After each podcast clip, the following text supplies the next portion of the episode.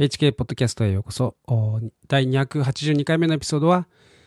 メシアの復活について話します。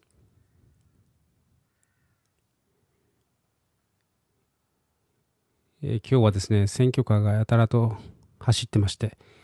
結構ノイズーなんですけれども、まあ、この録音に入り込まないことを願って、えー、語ります。えー、お知らせなんですけれども、ブログの方がですね、来週から多分、えー、始められると思います。今ちょっと試運転をしているところなんですけれども、もう本当にですね、この2週間、えー、いろいろとありました。あいろいろとあってですね、えー、まあ、なんとか落ち着けそうなので、本当に、えー、ほっとしています。本当に長らくお待たせして申し訳ありませんでした。えー、ブログを楽しみに、えー、待ってくださったあ読者の皆さん、ありがとうございます。えっ、ー、とですね、まあ、復活について、えー、今日は語るわけですけれども、まあ、これまでですね、5年間僕は、あの、語ってきた、あということでですね、えー、毎年イースターの頃になると、まあ、このイースター、復活祭ですね、の頃になると、えーまあ、イエス様の復活については語ってきたので、ちょっと出し尽くした感があるかなと思って、ちょっと調べてみたんですね。えー、他の人からちょっと参考にさせてもらおうかなと思ってですね。えー、そしたら、あの、トゥルーアークというですね、素晴らしい、えー、よくできたブログがありまして、えー、まあ、このブログはもう昔から、とか、まあ、数年前からですね、結構、読んではいたんですけれども、まあ、この機会にですね、ちょっと参考にさせてもらおうかなと思いました。えー、とても復活についてですね、えー、よくできた記事があるんですね。えー、まあ、キリストの復活と聞いてですね、この論理的に考えてみろと、バカバカしいだろうという人が、まあ、多いと思いますけれども、まあ、それはですね、聖書を読んだことがない人か、あるいは聖書の記述をですね、論理的に読めないか、のどちらかだと思います。えー、まあ、復活に関するですね、えー、記録というのは、あ福音書、4つの福音書にですね、しっかり書かれているわけですけれども、まあ、今日はですね、そうではなくて、えー、パウロ、使徒パウロがですね、え、書いた部分ですね、をちょっと挙げたいと思います。それは第一コリント人への手紙の15章の3節から8節というところなんですけれども、キリストが聖書に書いてある通り、私たちの罪のために死んだこと、葬られたこと、また聖書に書いてある通り、3日目に復活したこと、ケファに現れ、その後12人に現れたことです。まあ、ケファというのはペあのペテロのことですね。えー、ついで500人以上もの兄弟たちに同時に現れました。そのうちの何人かは、す、えー、で、に眠りについたにしろ、大部分は今なお生き残っています。ついでヤコブに現れ、その後、すべての使徒に現れ、えー、そして最後に月足らずで生まれたような私にも現れました。えー、以上ですけれど、まあ、このパウロが書いたですね、第一コリントというのは、あイエス様の、ま、復活の後、約、30年以内にですね、書かれたあ手紙なんですね。えーまあ、こういう期間であれば、まあ、イエス様の死や復活をですね、目撃した証人たち、えーまあ、あるいはですね、反対者たちもまだ多く存在、えー、生存していたはずですね。まあ、ということは、えー、この嘘の伝承をですね、こう、ルフさせるということは非常に難しかったわけです。まあ、これがですね、あの、復活があったという側の人の、えー、言葉もあるいは復活はなかったというふうにですね言う人の言葉もそのどちらにしてもですねそれを言い広めるということは、えー、嘘もし嘘だとしたらですよ、えー、それは非常に難しかったということですね。反対者がいるわけで、えー、まあある人はですねそもそも死んでなかったんじゃないんですかっていううに、えー、言うかもしれません。まあ、しかしですね、この聖書を読むと、まあ、十字架の、十字架形の前にですね、すでに、えー、ムチ打ちでですね、もう大量出血していてですね、すでに瀕死の状態でした。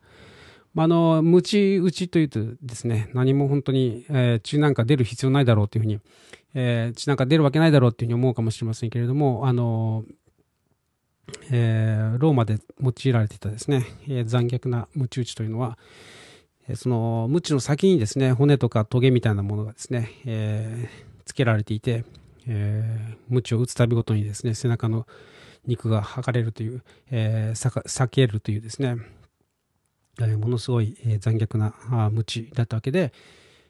えー、まあ、なので、もう十字架につけられる前前からですね、イエス様はもう出血多量の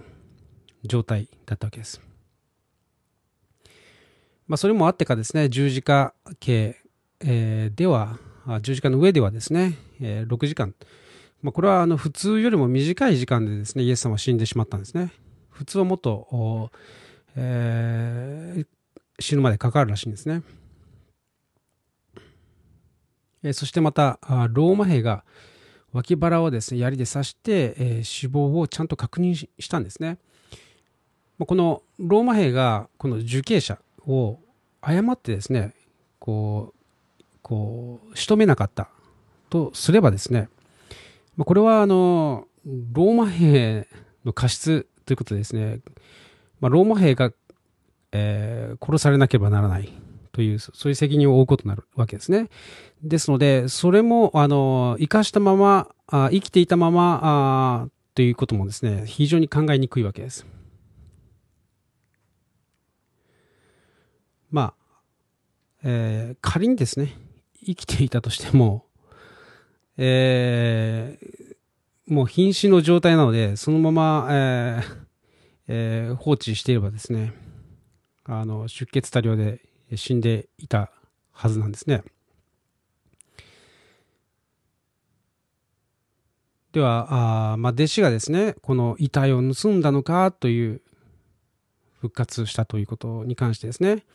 この弟子が遺体を盗んだので、えー、墓が空なのかという、えー、これについてはですね、聖書にこう書かれています。そこで祭司長たちは民の長老たちと共に集まって協議し、兵士たちに多額の金を与えてこう言った。夜私たちが眠っている間に弟子たちがやってきてイエスを盗んでいったというのだ。えー、そこで彼らは金をもらって指しされた通りに、えー、した。それでこの話、この話が広くユダヤ人の間に広まって今日に及んでいる。まあ、これはマタイ28章の12節から15節なんですけれど、まあ、この説明はですね、少し考えれば、まあ、破綻しているということが、えー、わかるわけですけれど、まあ、武装した複数の兵士たちがですね、こう眠っている間にというのは、やはり無理がありますね。これはあの交代制でですね、万兵は使わされている、えー、はずでしょうから、えーまあ、もし眠っていたとすればですね、えー、大問題であり、まあ、その兵士は処刑されてしまう、え、そんなリスクはですね、ちょっと犯したくないはずなんですね。えー、しかも弟子たちが、まあ、そんな大胆な行動に出られるかというとですね、えー、まあ、武装した万兵たちがいる中で、まあ、戦いのプロたちがいる中でですね、えー、仮に寝ていたとしても岩を転がしてですね、まあ、あの墓の前に岩が転がしあのでかい岩ですね、えー、蓋がしてあったんですね。それを転がすっていうことはですね、まあ、それなりにノイズもあるでしょうし、えー、遺体を盗むということがですね、可能なんでしょうか。まあ、そもそもですね、えー、福音書を見ると、イエス様を逃げて捨ててし、えー、捨ててですね、え、逃げてしまったあ臆病者たちなわけですね。あの弟子たちというのは、イエス様一人置いて、え、皆が逃げてしまった。えー、それほどですね、勇気のある人たちだとは思えないですね。えー、まあ、彼らは、主に彼らはですね、弟子たちというのは漁師であって、まあ、戦いの人ではなかったんですね。まあ、なので、この寝ている間に弟子たちが行って、そしてイエス様の死体を盗んでいったというのはですね、ちょっと考えにくいわけです。しかもですね、眠っていた間に盗んでったという主張であればですね、犯人が弟子たちであるとはこう特定できないわけです。でもし、まあ、もしです、もし仮にですね、泥棒が盗んだとしても、えー、まあ、それに意味があるのだろうかということですね。まあ、一体、この命の危険を冒してまでですね、何のために死体を盗むのでしょうかということなんですね。まあ、福音書を見るとですね、そこにはただ雨布が置いてあっただけだと書かれています。えー、まあ、本来盗むべきはですね、この高価な布であって、それを置いてですね、裸の死体だけを盗むというのはちょっと盗人が盗むにはですね、ちょっとそれも考えにくいんですよね。えー、ヨハネによる福音書の20章の3節から5節まで読みます。えー、そこでペテロともう一人の弟子は、外に出てきて、えー、墓の方へ行った。そして体をかがめてのぞ、え覗き込み、雨布が置いてあるのを見た。まあ、このようにですね、聖書の記述をよく考えながら読むと、いかにも不自然だとわかります。えー、盗まれたとかですね、えー、ちょっと本当に考えにくいわけですね。まあ、まあ、盗まれたかですね、えー、復活したかのどちらかであったとしても、まあ、盗まれたというのは論理的に言ってかなり厳しいという、まあ、そういうことですね。ま、ただ、ま、かといってですね、こう復活したというのも、こう常識的には理解不可能なわけですよね。で、常識的にこの理解できないということを、まあ、復活したとこう主張した弟子たちがどうなったのかという、まあ、そこが、あの、ポイントかなと思います。で、まあ、ここで論理的思考が必要となります。えー、まあ、弟子たちはどうなか、どうなったのかと言いますと、えー、まあ、ヨハネを除いてですね、みんな殺されていきました。もしこれがですね、復活が嘘だったとしたら、えー、嘘のためにですね、死ぬ価値があるでしょうかまあ、誰か一人でもですね、願える弟子がいても良さそうなもんですけれども、まあ、誰もいなかったんですね。えー、もし復活が弟子たちによるでっち上げであれば、まあ、彼らこそですね、もう希望という言葉は、えー、希望という言葉とはですね、まあ、無縁の存在だと言えます。というのは、えー、復活があると主張しておきながらですね、実は、復活はなかった。えー、イエスの予告は、えー、成就しなかった、えー、イエスを信じても復活できない。ということなんですね。えで、それを弟子たち12人がですね、知っていながら、あ復活を主張するっていうのはですね、本当に何ともこう希望のないというか、うん、それを主張したところで彼らは何かの見返りがあったわけじゃないんですよね。かえって人々から憎まれ、えー、村八分にされですね、何の見返りもなかったわけです。えー、実は本当に面白いことにですね、イエス様が、あイエス様にですね、え、ついて、え、回っていたとき、この十二弟子の、十二弟子たちのですね、心の中には、えー、見返りを求める心しかなかったんですね。え常に、えー、この中で誰が偉いかとか、えー、そういう話ばっかだったわけです。で、そそれはどういう意味かというと、え、みんその弟子たちみんながですね、いつかイエス様が、あイスラエルの王となって、えー、ローマ帝国にですね、ローマ帝国から独立して、えー、もう一度イスラエルのその王国を復活させてくれると。まあそういうふうに考えてたわけですね。もうそうなったとしたら、自分たちはその王の側近としてですね、えー、すごい地位を えー、まあ、まあ、地位とですね、えー、まあ、名誉をですね、得られるんじゃないかとまあそういうふうに、まあやましい心を持ったわけですね。まあそういう箇所が福音書を見るとですね、えー、随所に、えー、現れてきます。しかし、その主人であるイエス様はですね、死んでしまい、えー、そして復活して、えー、そして昇天して、それからですね、その王として、えー、来られるということは、まあ、期待はしていたんですけれども、その復活をですね、伝えるということに関して言えばですね、彼らは何の見返りもなかったんですね。で、まあ、もしですね、この復活はなかったとしたら、ないのに、あったあったと言ってですね、えー、まあ、十二弟子がですね、結託して、まあ、これを隠し、あの、復活はなかったのに、あったということですね。えー、まあ、その事実をですね、こう隠し続けて、こう、幻想をですね、こう嘘を広めるために、あらゆる非難とか、暴力とかですね、村八分に耐えながら、えー、信者を増やし、えー、自分たちと同様にですね、迫害を受けるように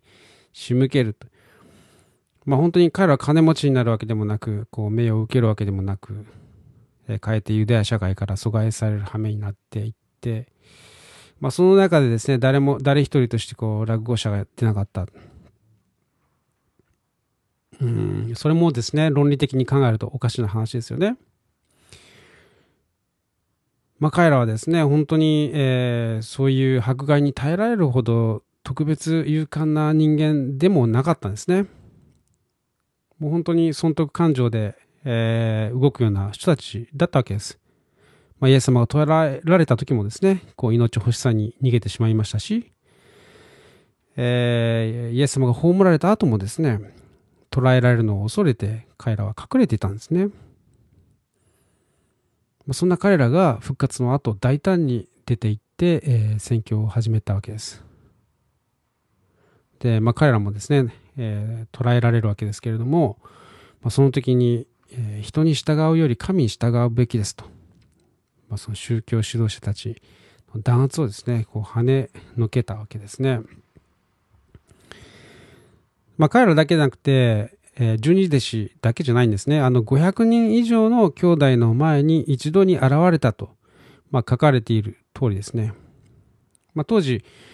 えこの人数を数えるときにですね、まあ、男だけでっていうようなその数え方が一般的だったようで、まあ、要するに、最低男だけでもですね、500人の前に、え、同時に現れた、ま、男、まあ、成人男性ということですね。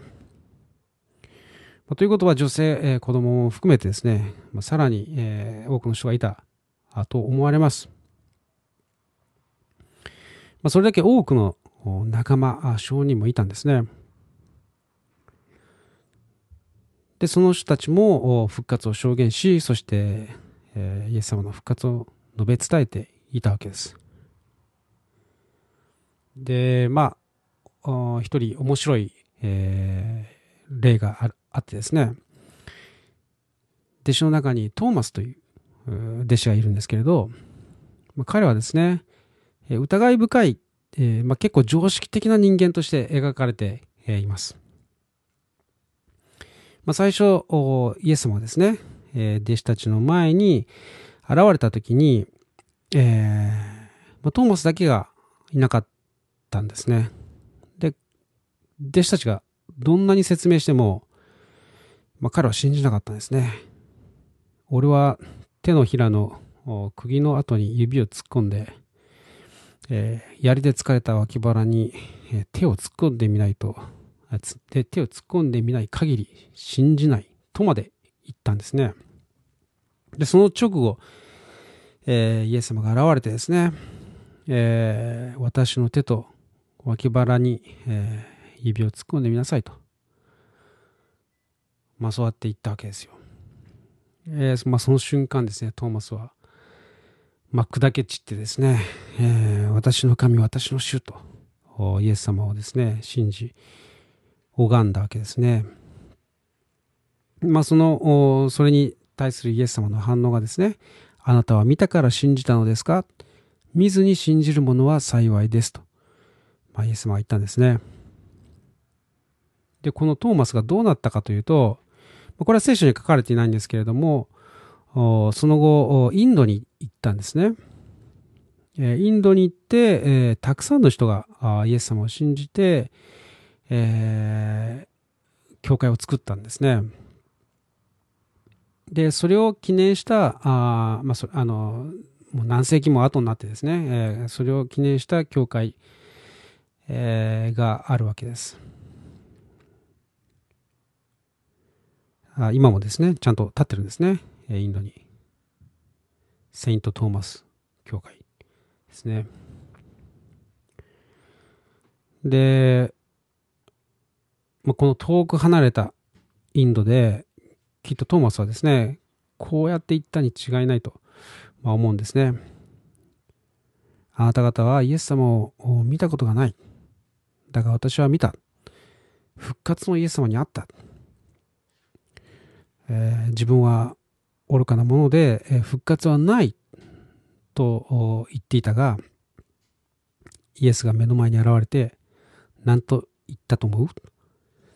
見ずに信じる者は幸いだと。私はバカだった。だが、あなたは私のようではあってはならない。見ずに信じることこそ信仰なのだと。まあ僕はですね、えー、トーマスがその見ずに、見ずして信じる者は幸いである。というその言葉にですね、えー、押し流される、押し出されるようにしてですね、誰もイエス様を見たことがない地に、え、向かっていったと思うんですね。えー、たくさんのインド人がですね、救われて、えー、奇跡が起こ起こり、大リバイバルとなったというですね、そういう記録があるんですね。えー、インドに住むクリスチャンたちはですね、今もそのトーマス時代の信仰を受け継ぐクリスチャンがまだいるそうで、え我々はトーマスの弟子だというふうにですね、えー、まあ言っているそうです。であまりにもですね、その、えー、回収者が増えて、えー、仏教徒はですね、それを見て恐れて、彼らはあトーマスの教えをですね、えーまあ、パクってですね、まあ、自分たちの教えに取り込んで、まあ、たかも仏教の教えとしたと思われます。え、だからあ、聖書とそっくりの話が仏教にはあるということなんですね。えー、まあ、仏教というのはあ、イエス様が生まれる500年ぐらい前にですね、えー、お釈迦様が、えー、悟りを開いて、え、説いたわけですけれども、それは、あ症状仏教としてですね、えー、より哲学的な、宗教というよりはですね、え、哲学的なあ、まあ、煩悩をですね、捨て去るということに重きを置いたものであってですね、その天国とか地獄とか救いとかですね、そういうものはなかったと言われてるんですね。で、まあ、あの、少女仏教、えー、お釈迦様の時代のものは少女仏教、えー、トーマス以降のですね、ものは大乗仏教ということなんですね。で、まあ、この大乗仏教というのはですね、もう本当に、えー、聖書の教えに似たようなものがですね、エピソードがたくさん練り込まれている、ということなんですね。で、このトーマス自身もですね、このインドの地で、えー、殉教しました。まあ、その前に彼は中国にも渡って、えー、宣教して、えー、そしてまたインドに戻ってきて死んだと、殺されたということが、えー、言われているそうです。はい。で、まあ、まあ、このようにですね、えー、まあ、以前話したあかもしれませんけれども、このイエス様の教えというのは、えー神えー神道ですね、日本神道にも影響を与えてますし、まあ、大乗仏教にも影響を与えているということなんですね。で、まあ、仏教の、まあ、それ、まあ、なんていうんですかね、救いというものですね。まあ、生阿弥陀仏といえば、あ救われると。えー、阿弥陀仏の名を唱えれば、唱えるだけで救われると。まあ、そういうのはですね、まあ、教えに過ぎないわけですね。実際に歴史上に、えーえー、イエス様のようにですね、いて、そして、えー、我々と共にですね、住み、えそして、え人間の苦しみをですね、えよく知って、えそして、我々の罪の身代わりになって、え苦しみを受けて、そして十字架形という、えー、むごたらしいですね、えー、死を味わって、そして死の力を打ち破って、復活してくださったという、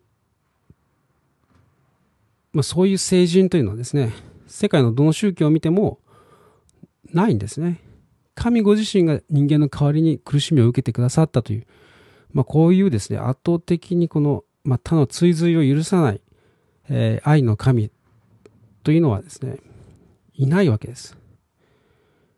えー、世界中の宗教家、あるいは聖人と呼ばれる人たちはですね、皆死にました。その墓でまだ眠っています。聖書を見るとですね、イエス様は霊体で、霊体としてですね、蘇ったのではなくて、肉体も持ってたんですね。えー、弟子たちと一緒に食事をしましたし、え触ることもできるわけです。えー、まあ、イエス様は弟子たちのためにですね、焚き火を起こして、えー、魚を焼いてですね、え朝食を準備していた、えとかですね。で、でも一方で、その体というのはですね、壁をすり抜けたりとか、え消えたり現れたりとかですね、え自由自在なわけです。なので我々が完全にえ今ここで縛られているというこの肉体とはまた違ったタイプの肉体なわけですね。その復活の体を持ったですね、イエス様を目撃した弟子たちは、その復活をですね、述べ伝えて信者が爆発的に増えていったわけですけれど、ま、そこに迫害が及んで、多くの人たちが殺された、殺されていくわけです。で、まあ、ローマ皇帝ネロとかですね、まあ、それに続く皇帝たちの残虐なですね、迫害に、まあ、たくさんの人が殺されるわけですけれど、まあ、彼らは復活を否定するくらいなら、えー、死を選んだんですね。まあ、彼らは皇帝礼拝というものを拒んで、彼らの主イエスのためにですね、えー、死を選んだわけです。果たして、えー、嘘のためにですね、ここまでできるでしょうか、えー、トーマスのようにですね、インドにまで行って、嘘の、えー、嘘の布教をしてですね、殺されるまで、えー、イエスは復活したと言い続けられるでしょうか？そのイエス様のですね、えー、その死体が蘇ったと。その、その仕組みというものをですね、論理的に説明することはできないんですけれど、えー、まあ、だからこそですね、まあ、そこに信仰というものが、えー、求められるわけです。まあ、復活の一部始終をですね、論理的論理的に考えて、論理的に考えた上で、あとはですね、えー、見ずに信じる者は幸いであると。まあ、その幸いなものになれるか否かなんですね。えー、そして聖書は、信仰がなくては神に喜ばれることはできませんと教えています。